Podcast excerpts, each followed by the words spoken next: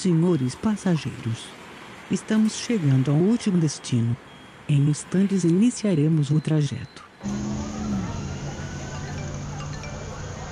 Oi, onde você tá? Tô aqui, Aqui onde? na rádio terceiro andar.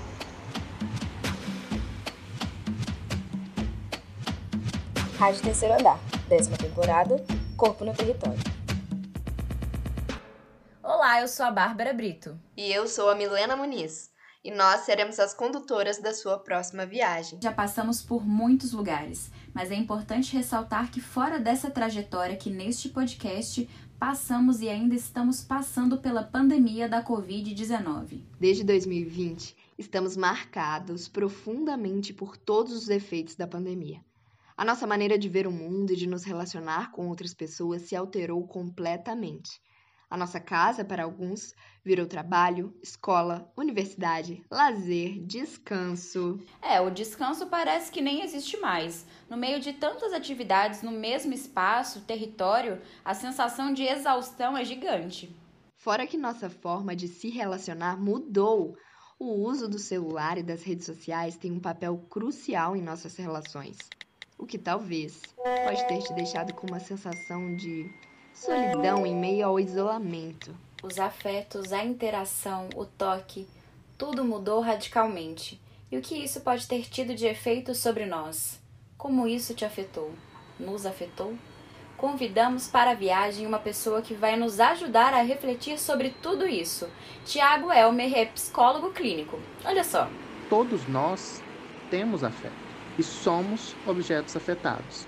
Assim como todos nós também somos sujeitos sociais, a gente necessita dessa interação para auxiliar no processo do que a gente entende por nós mesmos, o que é o outro, o que é o mundo, o que são os objetos. Então, o processo pandêmico, ele mexe nessas duas camadas, tanto do afeto, tanto de ser um ser social. E aí, por que que isso é importante? Porque existe uma necessidade de interação que está sendo negada há quase dois anos. Durante a pandemia eu pude me aproximar mais da minha família, mas eu me sentia frustrada profissionalmente, porque parecia que eu não estava sendo muito produtiva, sabe? E no final do ano de 2021 eu recebi uma proposta de trabalho que eu já esperava já tinha muitos anos. Só que isso refletiu em todos os âmbitos da minha vida. Eu tive que mudar de cidade, ficar longe do afeto e do carinho da minha família.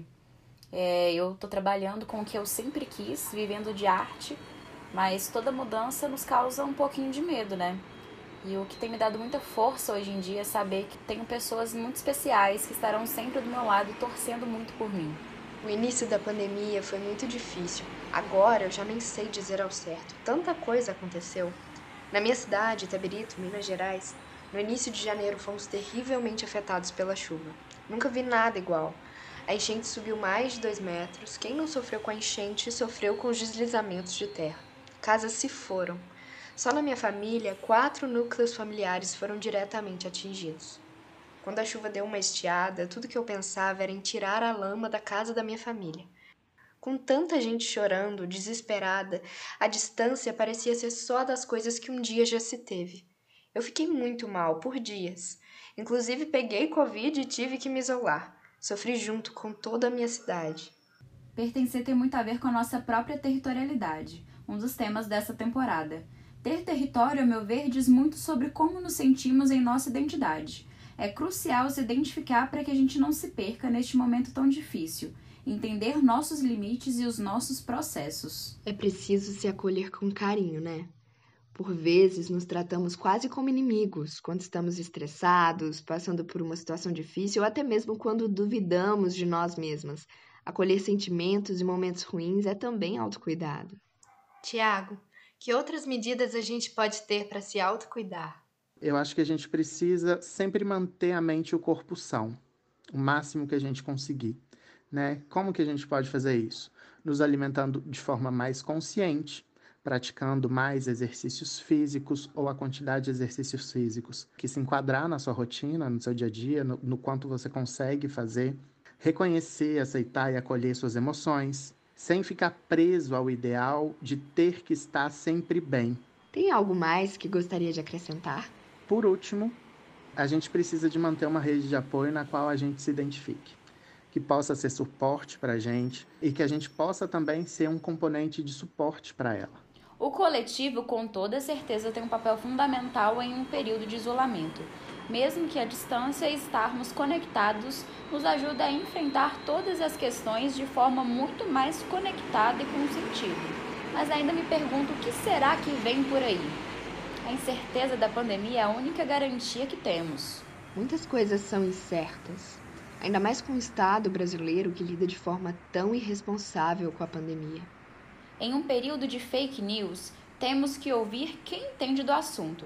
Por isso chamamos aqui o médico Marcelo Motoc, 30 anos de São Paulo. Trabalhou desde o início da pandemia em UTIs de Covid-19. E aí, pessoal do terceiro andar, tudo bem? Primeiramente, eu gostaria de agradecer muito a oportunidade de participar desse podcast e responder umas perguntas sobre a pandemia. Nós que agradecemos a sua presença, Marcelo. Mas conta pra gente, o que podemos esperar para a pandemia neste ano de 2022? Acredito eu que possa realmente ser talvez o último ano, né, que a gente tenha que lidar com o vírus da forma como, como temos lidado até agora. O surgimento da Omicron, em, em paralelo com, com o aumento do número de vacinados, tem demonstrado um cenário muito diferente para a gente em comparação ao início da pandemia. Apesar de dos pronto-socorros, os serviços de saúde estarem todos cheios novamente, a maioria dos casos tem se demonstrado como casos leves, né? Tem menor número de internações mortes e tem se demonstrado como uma forma mais branda.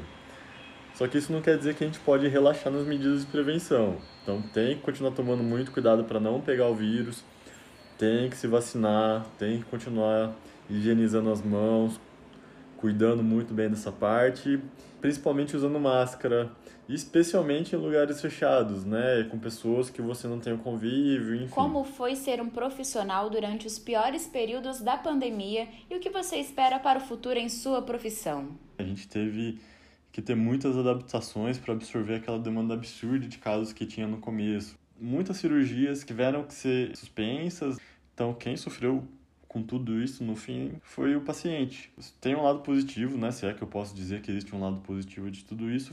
Todo mundo da área da saúde teve um aprendizado muito grande com o que aconteceu. Eu acredito que, que ninguém que tenha trabalhado nessa pandemia como a gente trabalhou, né? Pegando pacientes graves, UTI Covid, pacientes que instabilizavam de uma hora para outra, vai esquecer de tudo isso que a gente viveu. Com certeza fez de cada um de nós um profissional melhor. O processo pandêmico afetou várias profissões, além dos médicos que estavam na linha de frente, é claro. Toda a sociedade sentiu os impactos da pandemia. Eu não sei se vocês sabem, mas nós somos artistas em formação, nos formando aqui na UFMG, assim como o Anselmo, que foi repórter do episódio 4. E tenho que dizer, a indústria cultural se alterou de maneira profunda. Segundo uma pesquisa de 2020, início dos lockdowns, a Conviva, empresa especializada em inteligência integrada de dados, os serviços de streaming cresceram 20% globalmente em março, em comparação com os números de duas semanas anteriores. Eu me pergunto como será que ficou o afeto dos artistas profissionais com seu público? Como quem já estava acostumado a lidar com o público diariamente lidou com o distanciamento? Convidamos o músico e multiartista Serginho Barbosa, 61 anos de idade, com 35 anos de carreira musical. Que você reflita. Poxa, o afeto com o meu público é o público que eu amo. Neste período de pandemia, eu não esqueci deles. Procurei munir de muitas informações, lives. Foi o período que eu mais me capacitei. Isso mesmo. Foi o período que eu mais estudei.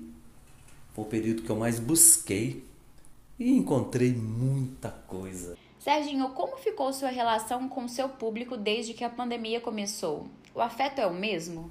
O afeto do meu público eu recebi, porque eu tive mais curtidas, eu tive mais visitas no meu site, eu tive mais visitas no Spotify, nas plataformas digitais, que é o novo que a gente está experimentando.